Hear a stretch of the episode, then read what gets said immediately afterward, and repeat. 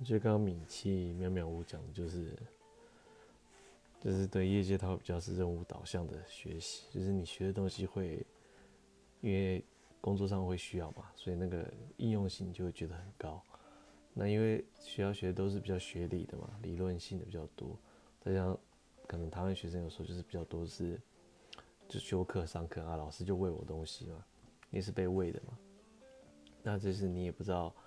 有时候你学了很多知识，但是其实那知识点里面，其实你会用到的是其中一些部分，所以我就觉得，如果在学校的时候，如果你有做一些 project 或是